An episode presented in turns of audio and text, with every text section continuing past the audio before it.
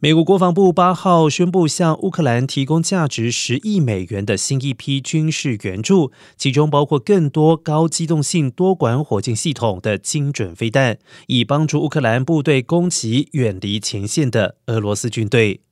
美国国防部高层官员卡尔表示，这些都是帮助乌克兰人击退俄罗斯军队在乌克兰东部攻势，以及因应乌克兰南部和其他地区不断变化战局的重要军力。从俄罗斯二月二十四号军事侵略乌克兰以来，美国向乌克兰提供的安全援助相关经费已经达到了九十一亿美元。